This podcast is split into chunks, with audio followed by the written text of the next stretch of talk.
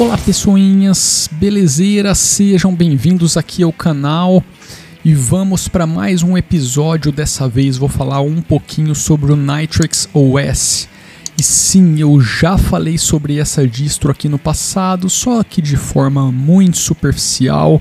Eu não me aprofundei em absolutamente nada. Foi aquela análise de botar e ver qual é a da distro. Dessa vez eu dei uma olhadinha um pouquinho mais a fundo porque algumas coisas me chamaram muito a atenção e me fizeram revisitá-la e confesso que fiquei um pouco impressionado.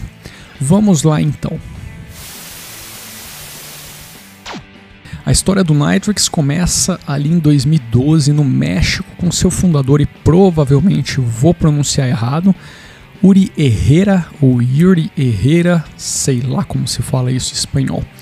Tudo começou lá com alguns pacotes de ícones, temas e alguns mockups, nada mais. Já ali em 2013, mais uma pessoa integra o time, o Rashir Mohamed, e ele dá início ao desenvolvimento de alguns aplicativos web para o sistema.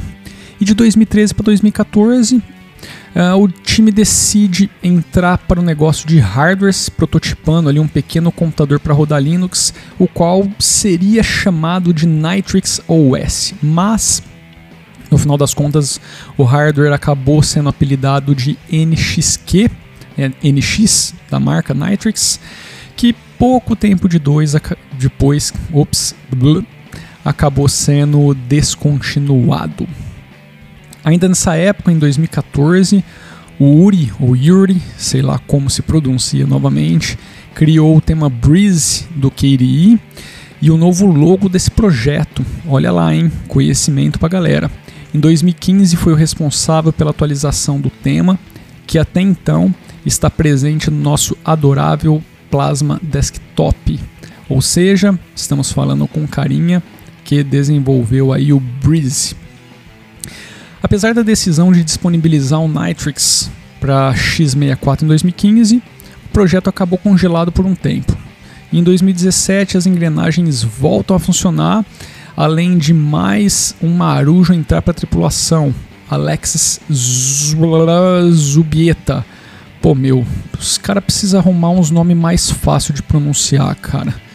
Não adianta nem escrever o nome dos caras aqui, que é difícil de bater o olho e conseguir falar sobre esse, o nome desses carinha. Mas, enfim. Esse retorno veio cheio de novidades e deu vida ao Nomad Desktop, um layer de customização do Plasma 5 e também ao NX Software Center. Em 2018, o time sofreu uma grande reestruturação e logo novos componentes integram o sistema, como aqui também vou sofrer para para falar o MyUIKit Applications e o, N, e o ZNX. Esse carinha a gente vai falar um pouquinho mais para frente porque foi ele que me chamou bastante a atenção e que no passado eu acho que eu não me liguei tanto. Em 2019, é, o pessoal apresenta o Vmetal, e logo falaremos também mais um pouquinho sobre isso, beleza? Porque é outra coisa que é interessante, mas não vamos nos aprofundar, porque senão esse episódio vai ficar gigantesco. Tá, beleza, mas o que é o Nitrix no final das contas? Bom, apesar do sistema usar alguns fontes do Ubuntu, o Nitrix não é uma distro baseada no Ubuntu. Tá aí a primeira falha que eu cometi lá no passado quando eu fui falar sobre o vídeo, porque muita gente fala isso. E quem está falando isso que eu acabei de dizer não sou eu, é o dono do sistema, o Uri Herrera. Tá? Ele que diz, afirma que o Nitrix não é baseado no Ubuntu, ele usa apenas alguns fontes para minimizar o trabalho que os caras têm. Tá? Uh, os seus devs, os devs do Nitrix, acabaram fazendo muitas modificações em toda a estrutura base do sistema. Então, por isso que eles não consideram o Nitrix baseado no Ubuntu. Esse carinha aqui, o sistema operacional, por exemplo, ele não conta com package management como no Ubuntu, ou seja, ele não tem o apt, não tem o dpkg para fazer toda a gestão de instalação, upgrade e tudo mais do sistema. Uh, o SO também se distancia do roxinho no quesito aplicativos, pois seu foco é utilizar apenas app images. E, bom, aqui pode ser que agrade algumas pessoas, pode ser que não. Os caras também têm a intenção de remover o systemd, tá, em alguma futura versão aí do sistema, e o FHS, tá? Então, esse é mais um ponto aí que vai se distanciar um, mais um pouquinho aí do ser baseado no Ubuntu.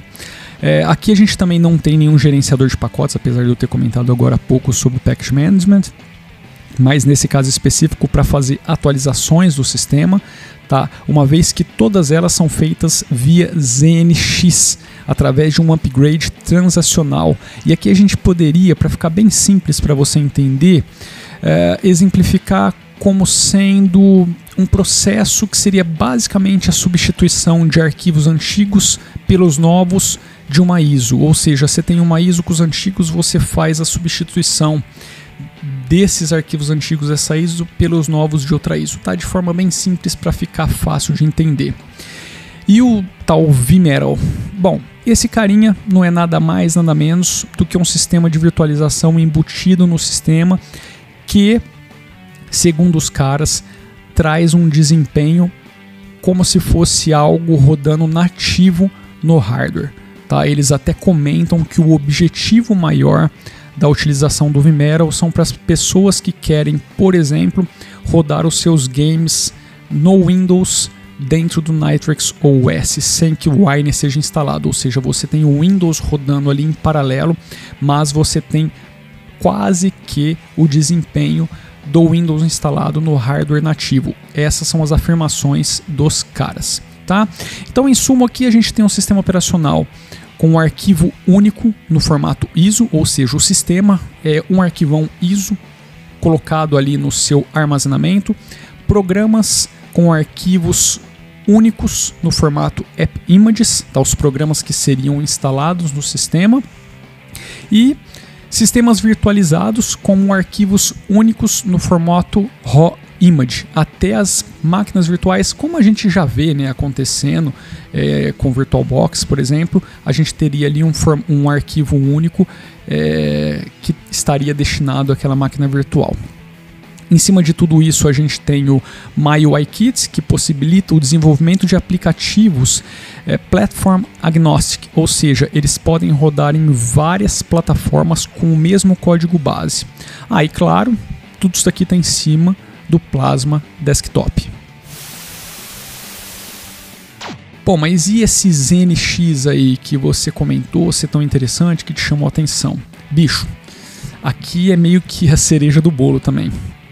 Cara, o ZNX é um gerenciador de sistema operacional. Ele é quem basicamente se encarregará de instalar, fazer upgrades, downgrades do sistema, além de preparar todo o terreno para que você possa utilizar o SO. A diferença dele para o que a gente vê nos instaladores tradicionais Linux é que ele gerencia o sistema basicamente como um aplicativo AppImage. Tá? Acho que essa é a forma mais fácil de dizer o que, que é o ZNX. E cria um layer de armazenamento para guardar os dados do usuário. Tá? É basicamente isso. É basicamente realmente como o AppImage funciona ali. Tá? Vamos simplificar aí a parada para a gente não entrar em muitas tecnicidades aqui. Então, a gente está falando de um modelo completamente diferente do tradicional, utilizado por todas as outras distros, que vai descomprimir ali aquele, é, as pastas, né, toda a estrutura no disco, no sistema de arquivo. Tá? Essa é uma diferença absurdamente grande para o que a gente tem em todas as distribuições nos dias de hoje. Eu acho que seria, acho que a gente pode colocar como o mais diferentão de todos, tá? Então, assim, a gente não tem de fato a instalação do sistema operacional e sim uma cópia do arquivo ISO para o local destinado a ele. Pronto, é isso. Quando você vai instalar o Nitrix, você simplesmente copia a ISO para um outro local, cria ali um layer para fazer o armazenamento das coisas do usuário, das máquinas virtuais e tudo mais. É assim que a coisa toda funciona, tá? O único probleminha aqui com o sistema, isso acabou prejudicando também a captura das imagens que vocês estão vendo, é que é, ele precisa ali do UEFI para botar. Ele não buta se você não tiver um hardware que possui o UEFI infelizmente na minha situação aqui esse hardware não existe, então eu tive que carregá-lo numa máquina virtual como vocês estão vendo aí, em cima de um i3 porque era a única máquina que eu tinha o VirtualBox instalado. Como eu não utilizo o VirtualBox há muito tempo, já deve fazer um ano, então eu falei assim, putz, não vai rolar de eu instalar tudo isso agora para fazer é, essas capturas de tela. Então eu utilizei ali em outro computador que eu já tinha isso instalado para mostrar para vocês. Tá? Então esse talvez seja o único probleminha. É claro também que talvez esse diferentão dele possa ser visto como, como um outro problema para as pessoas que não entendem como tudo funciona. Tá? E pode ser que isso também possa entrar aí na balança dos pontos que desagradem algumas pessoas. Meu, de forma bem simples e direta, o Nitrix é para pessoas que gostam de como as coisas funcionam em sistemas mobile, porque é basicamente dessa forma que eu acabei de relatar aqui. Acho que isso resume bem. O próprio Uri ele define o sistema para esse público, então acho que é válido deixar assim. Bicho, para adquirir o sistema é só entrar no nx, n de navio, xos.org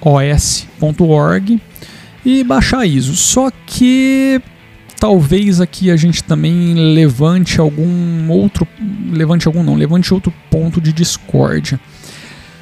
Em uma entrevista que eu li do Yuri, do Uri, Yuri, putz, acho que é Uri mesmo, Yuri é algum negócio mais russo, é, do Uri, uh, ele havia comentado que para você pegar a ISO estável do sistema, você pagaria aí uma taxinha, tá? Mas eu baixei essa versão.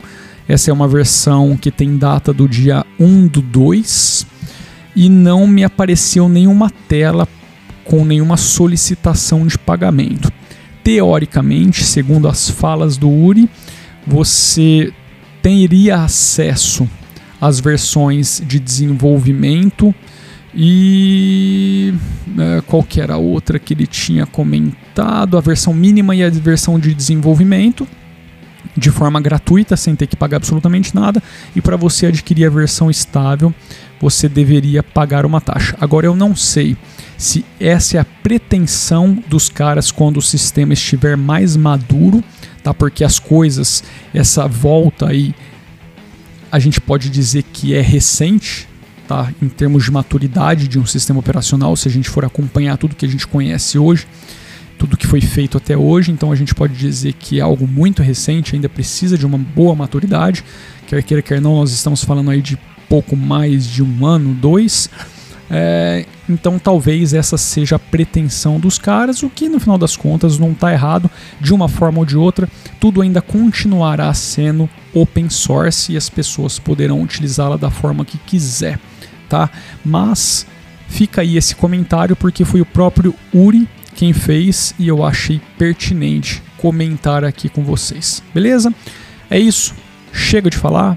Esse vídeo está num formato diferentão Deixa aí nos comentários o que você achou do vídeo, do episódio, se você estiver ouvindo, o que, que você achou do sistema, se já baixou para utilizar, ou então se depois desse vídeo você foi lá e baixou, também deixa aí nos comentários o que, que você achou.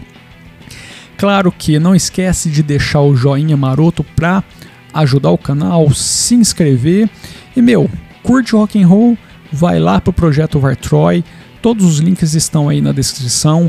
Claro, projeto Vartroy Music. Aqui também é um projeto Vartroy, só que tecnologia. Então vai lá no projeto Vartroy Music, dá uma prestigiada no nosso trampo, curte lá, se inscreve, compartilha, adquire nossos EPs e é isso. Chega de falar, vou nessa, um abraço, fui.